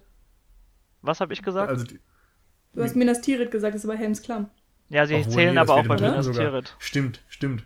Da geht es dann noch dann um die Diskussion, äh, für wie viele Genau, ein, der äh, Olifant, Olifant zählt. zählt, genau, das Ach, meinte gut. ich jetzt. Hast doch recht, ja, aber ich, Da ja. haben wir alle recht. Yay. Also es fing bei Helms Klamm an Genau. Und führte sich Aber ihr davor. wisst, was ich meine. Er hat immer, Ja. er, Ja. er schafft es immer so ein bisschen, das miteinander zu verbinden und das habe ich so ein wenig in Hobbit 1 vermisst. Aber gerade wenn wir jetzt mal auf die Flucht zu sprechen kommen mit den Fässern, das, das war eine Szene, da ich habe lachend gestern im Kino gesessen. Das war so super Oh ja. mit Slapstick-Szenen verbunden, wenn Legolas da auf diese auf diese Fässer und Köpfe steigt von von den Zwergen oder die sich teilweise die Waffen hin und her schmeißen und diesen diesen äh, diesen Baumstamm fällen, während sie dabei äh, irgendwie vorüberfließen im, in, in diesem Fluss. Das ist einfach super gelöst und äh, ich finde, Ja. das hat er viel viel besser hier wieder hinbekommen als im ersten Teil. Finde ich auch. Und ich finde vor allem, dass er wieder schönen Fanservice geboten hat, dadurch, dass Legolas gekämpft hat, dadurch, dass der wieder so Ja. eine Art Surf-Szene hatte, wie schon Ja, genau. Klamm die Treppe runter und so. Und dann auch einfach so Dinge, die typisch für Peter Jackson sind, dass er eben dann sich so Eigenheiten erlaubt, wie der eine dicke Zwerg, ich weiß gerade nicht, wie er Nee, kann sein, der in Oder- dem Fass auf jeden Fall dann auf ein Ja. paar Orks gefallen ist und dann nicht da einmal rauffällt und nicht zweimal, sondern irgendwie sechs, sieben Mal. Ja, einfach Das die komplette Landschaft platt machen. Ja. Und Das ist Und so super. Es war so schön, also Ja. einfach so, so ein blöder Witz im Grunde, den er dann aber voll zu Ende ausspielt. Das ist einfach bei jedem anderen Regisseur hättest du gedacht, oh, das hättest du jetzt nicht gebraucht. Das ist so dämlich. Und bei Peter Jackson, du schmeißt dich einfach weg. Das ist so super Ja. gelöst. Und bei einer Szene, wo du eigentlich total ergriffen sein musst und äh, genau, weil Kili sich ja dann auch noch, ne? Verletzt. genau, Verletzt. ja, so, so Dinge. Aber Mhm. er schafft es irgendwie trotz allem so in den Action-Szenen die ganze Zeit so ein Lächeln auf das Gesicht des Zuschauers Ja. zu zaubern. Und ich finde vor allem diesen Kontrast sehr interessant, weil du siehst dann erst die Zwerge und meinetwegen die hampeln da rum oder sind so ein bisschen für, für die, den Humor zuständig. Und dann siehst du Tauriel und ähm, Legolas. Legolas, wie sie da einfach mal die übelsten Moves abziehen und die Choreografie von, von der gesamten Situation, also sowohl die Orks als auch die Zwerge, als auch ne, die beiden Elben, ist einfach genial gelöst und genial choreografiert. Da passiert so viel im Bild und trotzdem kannst du irgendwie den Überblick behalten. Und dann hast du eben diesen Kontrast zwischen diesen mega krassen Kämpfen und diesem Zwergenhumor. Und irgendwie funktioniert das. Ich habe keine Ahnung, wie er das hinkriegt, aber das ist einfach so geil, dass man sich das auch in ein paar Jahren noch merken wird. Das hat einfach irgendwie diesen, diesen ikonischen Charakter und das ist, sind eben auch so die Szenen, die den Film ausmachen. Äh, Hobbit 2 jetzt. Äh, leider, leider wirkt es in 2D nicht ganz so geil. Sage ich jetzt schon mal. Da hat man nämlich ziemlich schnelle Kamerafahrten. Also ähm, für die, die die Szene kennen, also ich sage jetzt nicht viel, aber ne, die Zwerge sind in diesen Fässern und äh, rauschen diesen Fluss runter. Und ich habe schon gesagt, es passiert extrem viel im Bild. Und es ist dann in 2D doch schon relativ anstrengend, muss ich sagen. Es hat mir jetzt natürlich den, die Szene nicht versaut. Ich hatte trotzdem unglaublich viel Spaß. Ähm, aber das war wirklich einer dieser Momente, wo ich gedacht habe, HFR wäre jetzt doch mal ganz nett. So, das war ein bisschen Ah, schade. ich kann mir das wunderbar vorstellen, wie du da gesessen hast, so spätestens nach einer halben Stunde schmollend und verdammt nochmal, scheiße. Wäre ich doch lieber Nein, mal geschmollt habe mitgegangen. ich nicht. Ich meine, ähm, falls ich mal irgendwann die Chance nochmal kriege, gucke ich mir den dann doch auch mal auf Deutsch HFR an. Oh, Ist ja okay. Und ähm, in speziell dieser Szene ist mir eine Sache extrem nervig aufgefallen. Ja. Und Was zwar äh, wurde es, glaube ich, so gemacht, dass du so eine Mini-Unterwasserkamera an einen Oh, Fass die- rangedotzt hast. Ja, das hat mich und das gestört. wurde dann runtergemacht. Das heißt, du hattest dann öfters mal so ähm, für eine Sekunde ähm, eine Kamera mit einer scheiß Auflösung, das sah die auch überhaupt nicht ins Gesamtbild so, so einen gepasst ganz hat. dokumentarischen Stil auf einmal. So eine Sekunde Genau. und dann ging's wieder mit, mit High-End-Grafik weiter. Genau. Und das sah dann aus, als wär, hätte einer so eine Kopfkamera Ja, gehabt, genau. als Ja. so beim Wildwasser-Rafting Genau. oder so. genau so eine Kamera. Und ich habe da gesessen und dachte, wow, was ist das? Und dann kam es nochmal und nochmal. Also immer so mit Abständen. Also euch hat das auch rausgerissen, weil das hat Ja. mich extrem gestört gestern. Ich habe noch gedacht, ob das vielleicht in 2D besser aussieht, Nee. weil dann irgendwie die Unterschiede kaschiert werden können Nee. oder so. Also ich fand's total krass, weil teilweise sogar die Farbwerte geändert wurden. Die, Ja. die, äh, das Licht wurde von der Kamera anders aufgenommen und deswegen ähm, ist es für mich so rausgestochen. Ich weiß nicht, wie das dem normalen Kinogucker Ja, auffällt. also ich glaube, wir sind einfach für sowas sensibilisiert, dass wir auch so eine Sekunde davon wahrnehmen und so ein bisschen rausgerissen werden, aber ich fand das schon, Ja. Also es hätte, für mich hätte es das auch nicht gebraucht, also es war so Nein, rasant absolut Die allein, hätte man sich sparen können. ja, hätte es nicht gebraucht. Also ich, ich fand's schade. Da habe ich echt gedacht, wow, was hat er sich dabei gedacht? Das war vielleicht ein Experiment, kann man mal machen, aber warum? Vielleicht kriegt Bilbo im dritten Teil ja eine Kopfkamera aufgesetzt und der komplette Teil ist weiß Point nicht. of View. Ja, Ja. Vielleicht erstmal genug zur Action. ja, wir können Ja, gern will ich weitermachen. glaube, wir können dann mal zum, zum Riesenpunkt des Films Ja. nochmal kommen. Ja, bitte, bitte. Riese im Sinne von Drache. Ja. Mein Special Moment des Filmes. Unser aller Special Ja. Moment. Ich hab, ich war ja so neidisch, als als ich die Stimme von Smaug vernommen habe, die erste Sekunde. Auf Ich hab, Deutsch. ich hab ja in der Synchro schon Gänsehaut bekommen. Ganz Oh, es war ehrlich. so gut. Das ist, ganz ehrlich, das ist der Grund, warum ich ihn nicht auf Deutsch gucken wollte. Jedenfalls nicht als erstes. Deswegen habe ich mich freiwillig in die nicht-HFR äh, Englisch-OMU-Fassung gesetzt, damit ich Smaug bzw. Benedict Cumberbatch hören kann. Das kann ich ein bisschen angeben, weil ich alles in geil gesehen habe. Ja, Nils hat hier die Hoheitsstellung gerade so ein bisschen. ja, ich wachse gerade ein bisschen. Ja. War super. Also Benedict Cumberbatch, bekannt als äh, Bösewicht in Star Trek, jetzt im neuesten. Und Sherlock oder als- Shall Holmes. we Genau. begin? ähm, ja, macht hier eben die Stimme, einmal sogar, glaube ich, des Nekromanten, aber vor Ja, ja. allem Ja. natürlich die Stimme des Smaug. Und was er da abliefert, ist schon der Hammer. Also man muss sagen, seine Stimme wird extrem verfremdet. Die ist sehr Ja. tief, die ist sehr Basslastig. basslastig und, Und auch hat irgendwo Hall. verzerrt oder Genau. sowas. Aber man erkennt ihn trotzdem noch. Also es Genau. ist jetzt nicht so extrem Ja. computermanisiert, dass man sagen kann, ach, das ist ja alles am Computer entstanden, sondern es ist noch sehr viel Arbeit von Ich ihm fand, drin. das Also, Ganze hat auch noch, äh, kurz, kurz dazwischen, Nils, äh, das, das Ganze hat noch so ein bisschen Schlangenartiges gehabt. Also er hat so diese, die, diese S-Laute hat er ganz, ganz Ja. arg betont. Äh, das, das war sehr, sehr cool. Was wolltest du sagen? Überhaupt, die Betonung fand Genau, ich, ja. war eben das, was es so herausgerissen hat. Also seine Stimmfarbe kommt vielleicht ein bisschen rüber, aber jetzt nicht so extrem. ja. Aber so diese Betonung und die, die Pausen, wo er die Stimme anhebt und wo mal nicht. Also das sind diese Details, die es echt großartig gemacht haben. Und Das ist- das fand ich schon verdammt gut. Ja. Also ich habe lange kein CGI-Wesen mehr gesehen, das mich so umgehauen hat. Lustigerweise glaub, das letzte vor einem war, Jahr Gollum. Genau, genau, das wollte ich auch erwähnen.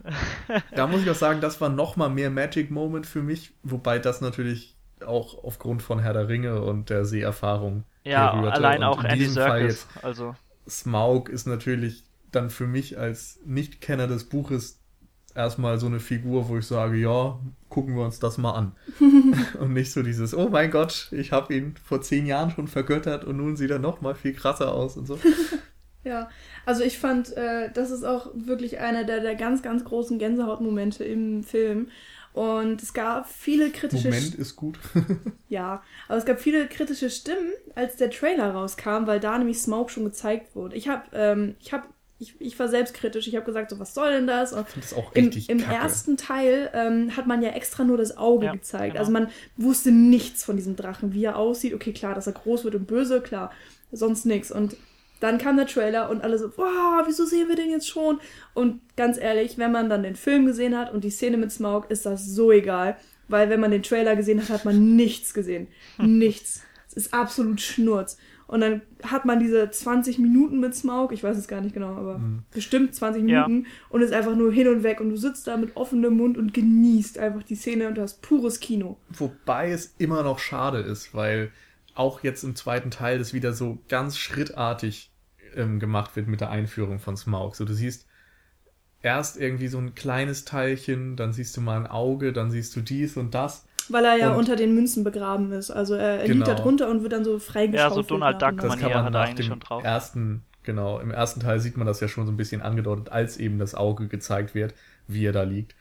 Und ich weiß nicht, ich fand das irgendwie richtig gut inszeniert und es wäre, glaube ich, noch mal einen Ticken besser gewesen, wenn ich nicht in diesem blöden Trailer schon vorher Smaug gesehen hätte.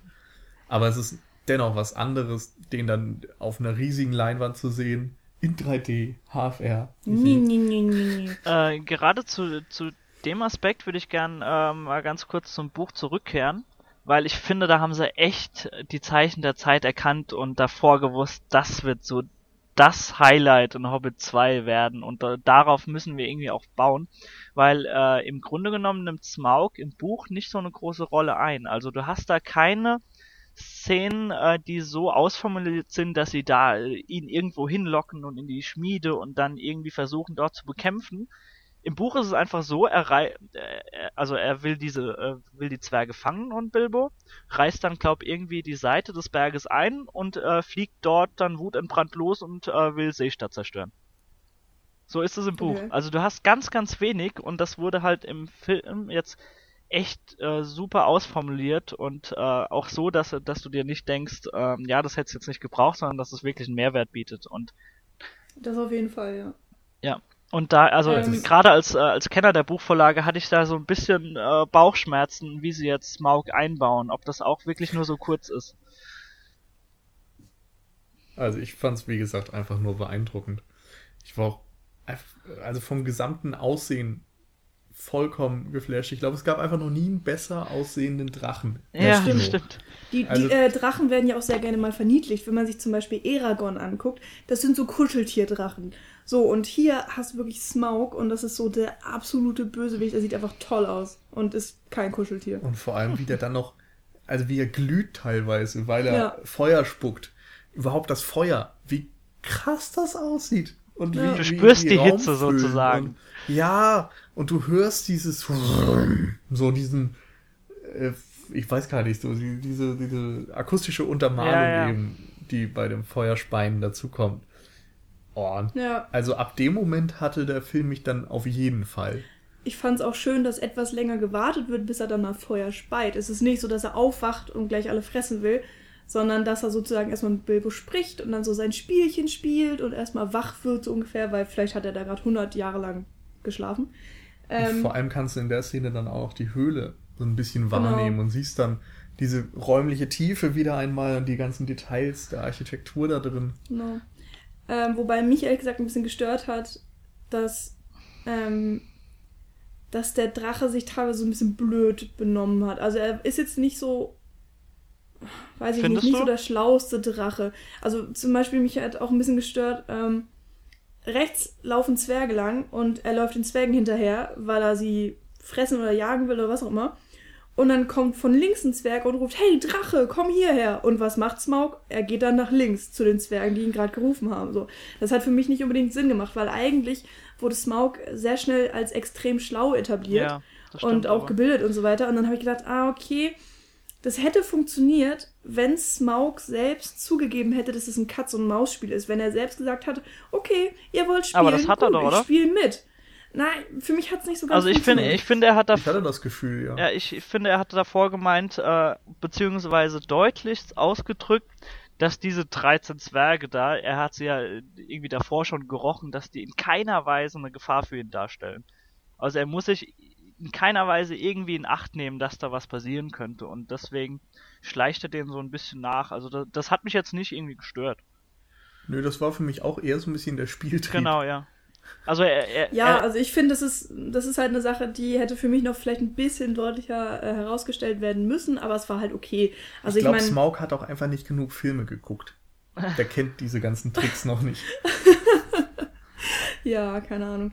Ähm, es war auf jeden Fall nicht schlimm, es hat mir jetzt nichts zerstört, aber das wäre vielleicht nochmal so ein, so dieses Tüpfelchen auf dem i für mich gewesen, wenn, wenn das für mich noch ähm, Aber trotz, trotz allem war es bei mir so der Moment im Kino, äh, so der, das Klassische, was man kennt. Du, du nimmst deinen Becher, tust das Röhrchen an den Mund und dann kommt Smaug und du, du vergisst irgendwie fünf Minuten lang zu trinken und äh, vergisst, warum du gerade überhaupt den Becher in der Hand hast. Das war, das war total Ja. geil gestern. Ach, habe ich Gänsehaut bekommen. Ja. Ja, war sehr schön.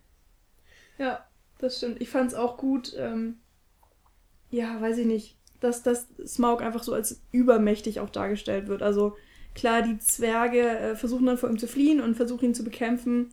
Und es ist einfach toll, dass sie es mit einem richtig, richtig hammerfiesen Gegner zu tun haben und man das auch merkt und deswegen auch ähm, ja, einfach richtig Respekt vor Smaug Ähm, die Szene, Dass er simpel dargestellt die wird. Szene gerade mit Smaug äh, spiegelt ganz gut auch noch ein Problem wider, was ich mit dem Film hatte, was ich aber auch schon mit Hobbit 1 hatte, was man den Film auch echt nicht vorwerfen kann, das ist einfach rein subjektiv, weil ich auch das Buch kenne und so weiter, aber ich finde, du hast in keiner Situation Angst um die Charaktere. Also es sind zwar, sind es 13 Zwerge, glaube ich, ne? Mit Bilbo und Nein, nein, nein, es sind zwölf und Bilbo. ja, 12 und Bilbo, genau. Du hast aber also schon in Hobbit 1 hattest du in keiner Situation irgendwie Angst, dass da was schiefgehen kann. Und äh, du, du wartest Mhm. einfach drauf, wie sie diese Situation lösen, aber du bist gewiss, bist dir gewiss, dass sie sie lösen. Und Ja. äh, das ist so ein bisschen das Problem, was ich mir selbst zu Schulden äh, kommen lassen habe, weil ich einfach die Buchvorlage kenne. Sei es drum, aber äh, das ist immer so ein bisschen ein Problem, was ich mit den Filmen habe, aber das ganz habe ehrlich, ich aber das- auch eigentlich so ein bisschen. ja. Ja. Also ich meine, ähm, irgendwie, ich erwarte einfach nicht, dass da auch nur irgendeiner von diesen Zwergen stirbt.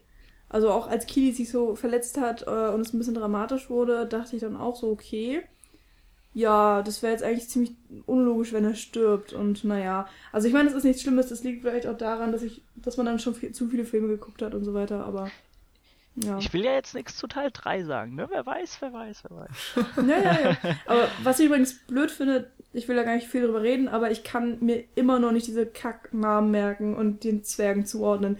Die sind mir immer noch. Ja, das ist so ein. Konglomerat von Zwergen und fertig. Also, äh, Ich Ja. fand aber schon, dass es besser war als im Erstling. Ich, Also ich Ja, es geht mir immer noch so, dass ich nicht alle auseinanderhalten kann, aber ich finde, es war so, dass, also im ersten Teil hat ja schon zumindest Thorin recht gut Konturen bekommen Ja, das schon. und das war, finde ich, wieder so. Dann äh, der alte Balin, der ja, Ja. ne, vielleicht dem einen oder anderen auch aus dem ersten Herr der Ringe noch bekannt ist.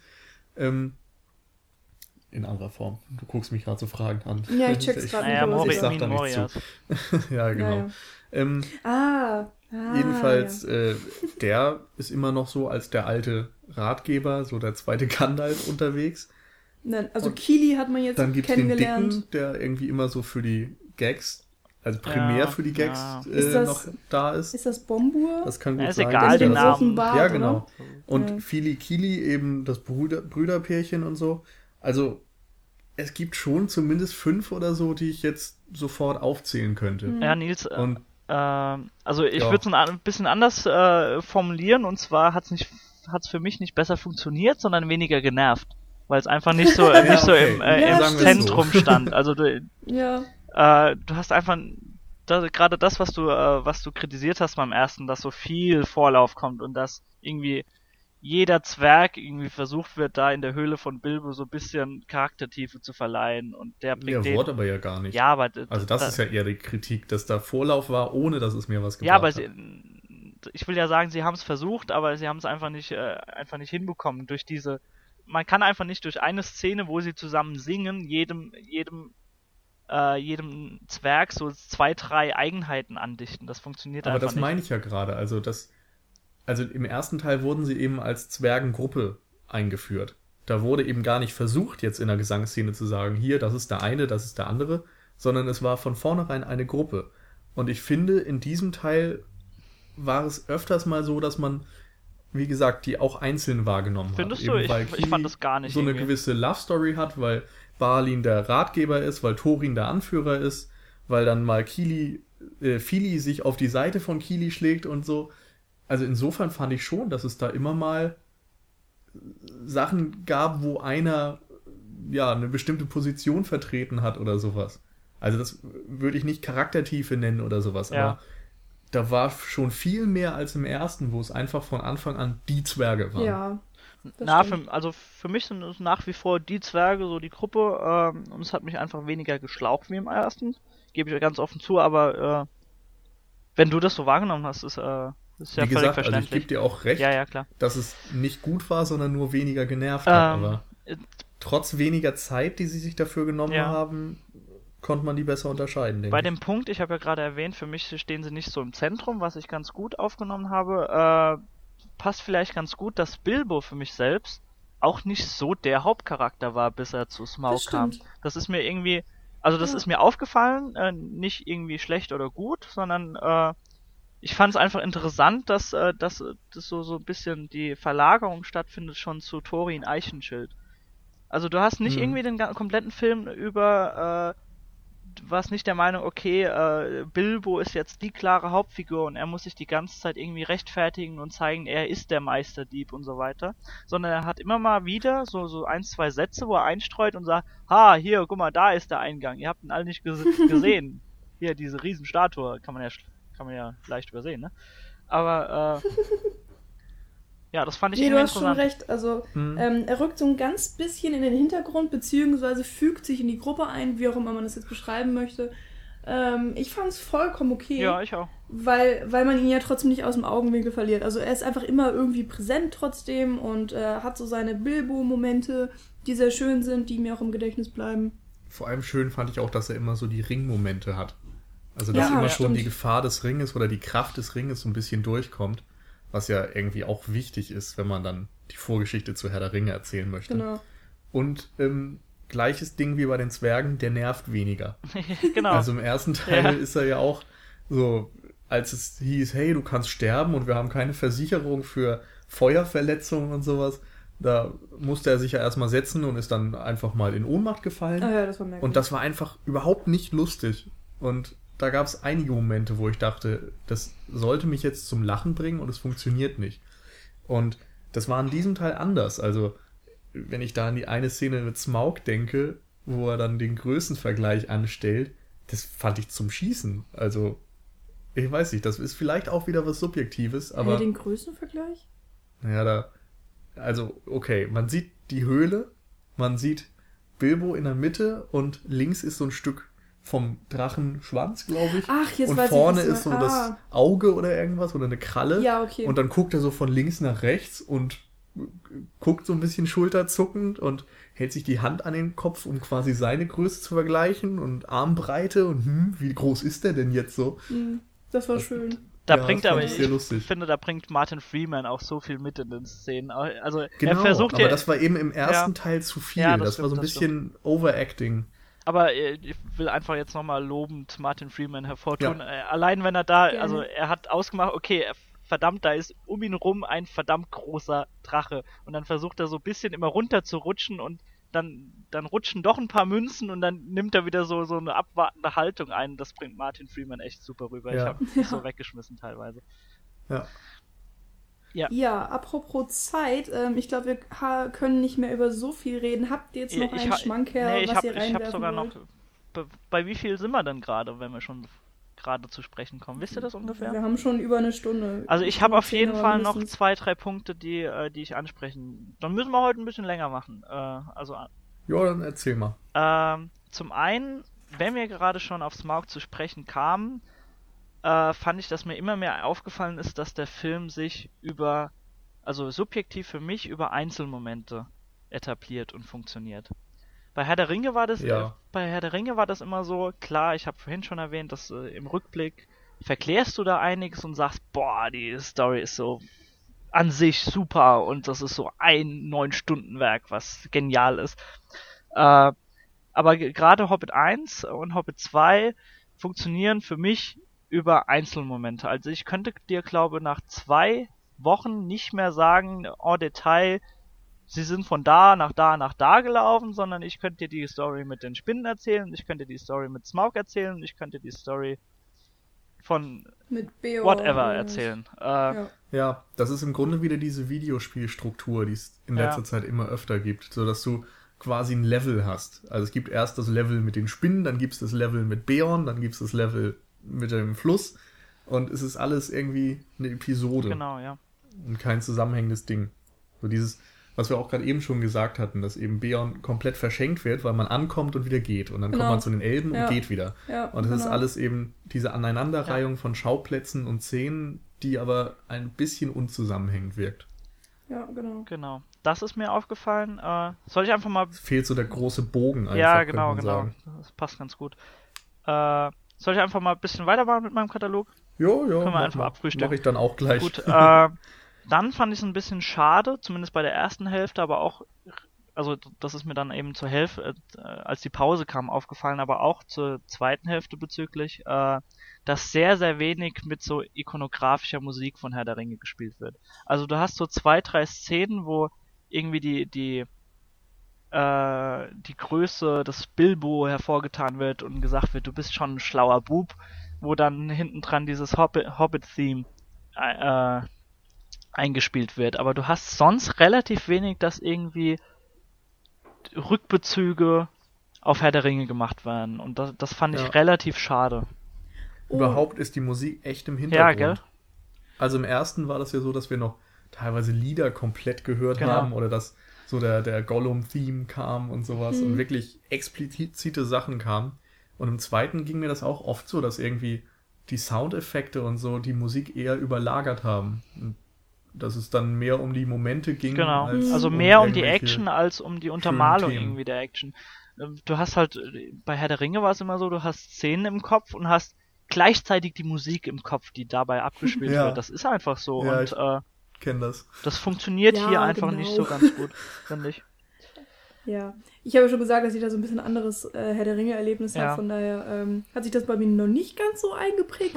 Aber, wo du gemeint hast, äh, von wegen ähm, Verbindung zwischen Herr der Ringe ja. und, und Hobbit oder, oder was auch immer man da jetzt mag, ähm, ist euch das aufgefallen, ganz, ganz am Anfang, wenn sie in Bre sind und dann im tänzelnden Pony? Ähm, da, da, gibt es eine. Pony. Entschuldigung. Wunderschön. Ich denke gerade angestrengt nach. Ja. Ähm, da gibt es dann eine Kamerafahrt, wo dann, äh, ich glaube, Thorin und ja. die Zwerge gehen dann halt in der Stadt lang. Also sie sind noch nicht im tänzelnden Pony drin.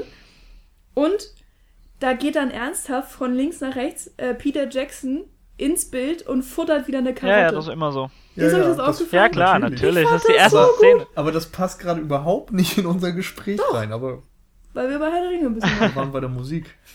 Ja, aber. aber Lass Michi das reinwerfen. Das, das war schön. Aber ja. Musik war immer ja fertig. Das sollte eigentlich mein cooler Abschluss werden, dass ich sagte, so, sagen kann, so der Film, die Credits kamen oder so, so das Logo quasi der Produktionsfirma und dann ging der Film drei Sekunden lang los und da hatte er mich Nils, schon, äh, als Peter Jackson seine Karotte ja, hat. Nils, kein Ding, wir, wir blitzdingsen die unsere Zuhörer audiovisuell später und dann erzählst ja, ja. du es einfach nochmal von vornherein. Ich baue da irgendwelche Soundeffekte genau. rein. Ähm, aber das war echt äh, so ein Moment, der mir sofort das Herz erwärmt hat. Und ich war so, oh, wie schön. Es ist total unnötig, man braucht es überhaupt nicht und es wurde getan, es ist super. Ja, er hat ja, er baut ja sogar, glaube ich, in Herr der Ringe hat er seine zwei äh, Kinder eingebaut. Ja. Nee, seine Kinder? Ja, nee, seine Kinder, glaube ich. Seine ja. Kinder. Ach nee, Kubrick war das mit seinen Neffen die ganze Zeit. Ja, Irgendwelche Elbenkrieger, so kleine? Nee, ich glaube Hobbit-Kinder, Hobbit irgendwie sowas, Hobbit ja. Habe ich noch ja, im Gedächtnis. Ja. Äh, Nils, willst du noch was einwerfen? Ich habe noch ein, zwei Punkte. Also, ich kann meine Liste hier abarbeiten. Ja, mach mal einfach. Ich habe vor allem aufgeschrieben, was ich am ersten Hobbit nicht so toll ja. fand, was im zweiten verbessert wurde. Punkt 1. Radagast, oder wie ich ihn gerne nenne, Jar Jar Binks. Jar Jar Binks mit Hasenschlitten. Ähm, genau. Der ja auch im ersten Teil, also noch mal mehr als Bilbo und die Zwerge, einfach nur genervt hat. Und jetzt hier war er und wieder da, hatte einen kurzen Auftritt, hat aber nicht genervt, oder? Genau. So. Das fand ich halt gut. Der war, war ganz Der war kurz da und wieder weg. Das war ja. sehr schön. Ähm, ja, den besser platzierten Humor und so, das haben, haben wir schon, schon ja. geredet, wobei das natürlich ein bisschen Geschmackssache ist. Ähm, zu HFR kann ich noch sagen, dass ich keine Eingewöhnungszeit brauchte, was im ersten Teil so war. Also irgendwie ging das auch sofort los und ich war drin. Ich habe nicht mehr diese ja, Verfremdung gefühlt, sage ich mal. Ja. Ähm, dö, dö, dö, dö. Ja, Bildgewaltigkeit haben wir auch schon angesprochen. Bildgewalt, so rum. Also ansonsten in diesem Jahr würde ich sagen, gab es noch Gravity, der sah auch verdammt gut aus. Ja. Und vielleicht noch Star Trek Into Darkness, gerade so die Anfangsszene auf dem einen Planeten. Das war das vielleicht stimmt. noch so das Einzige, was ja. dem Hobbit in dem Punkt so das Wasser reicht. Ich wollte gerade sagen, reib's mir nochmal unter die Nase, dass ich Gravity noch nicht gesehen habe. das Ding ist ja, äh, dass wenn man Hobbit sieht, man sich sofort wieder in Mittelerde zu Hause fühlt. Das auf jeden Fall, aber das liegt auch teilweise. Doch, doch, ist Mittelerde.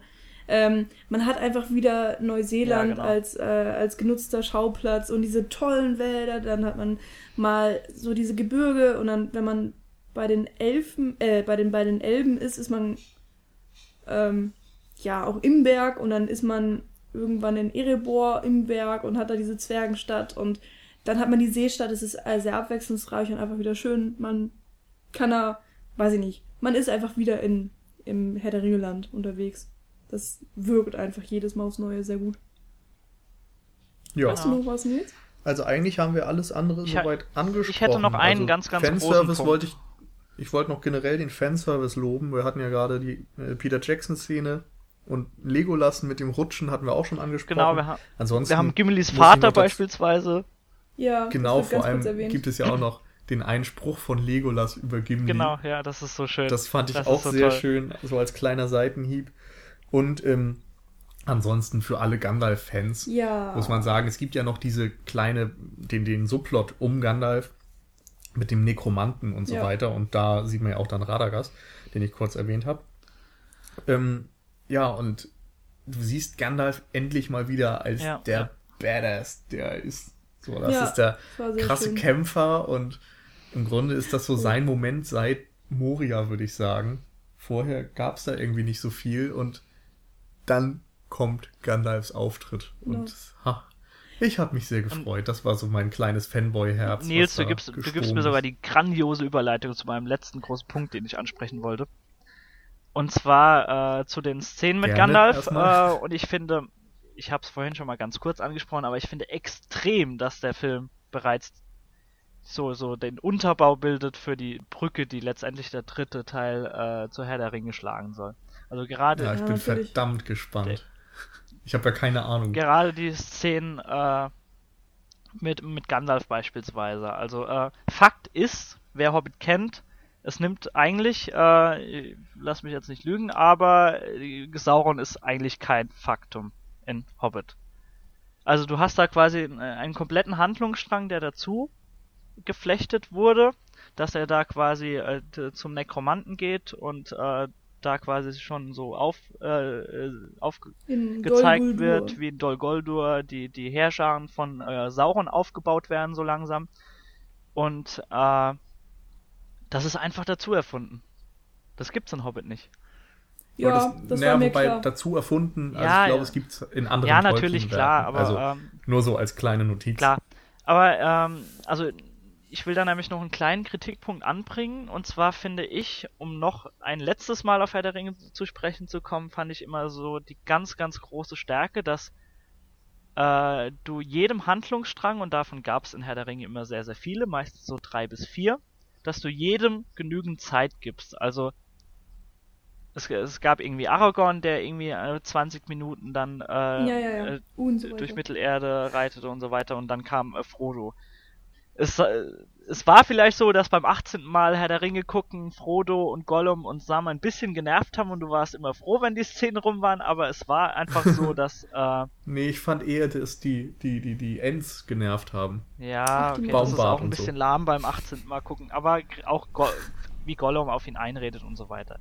Sei es drum. Auf jeden Fall wurde jedem Handlungsstrang genügend Zeit gegeben und ich finde, du merkst im Film, also jetzt Hobbit 2, ganz, ganz arg an, dass das Szenen sind, die so ein bisschen so nice to have dazugerechnet wurden und äh, den, also du siehst Gandalf beispielsweise zwei Minuten, wie er dort bei Dol Guldur äh, ankommt und dann siehst du wieder eine Dreiviertelstunde Film.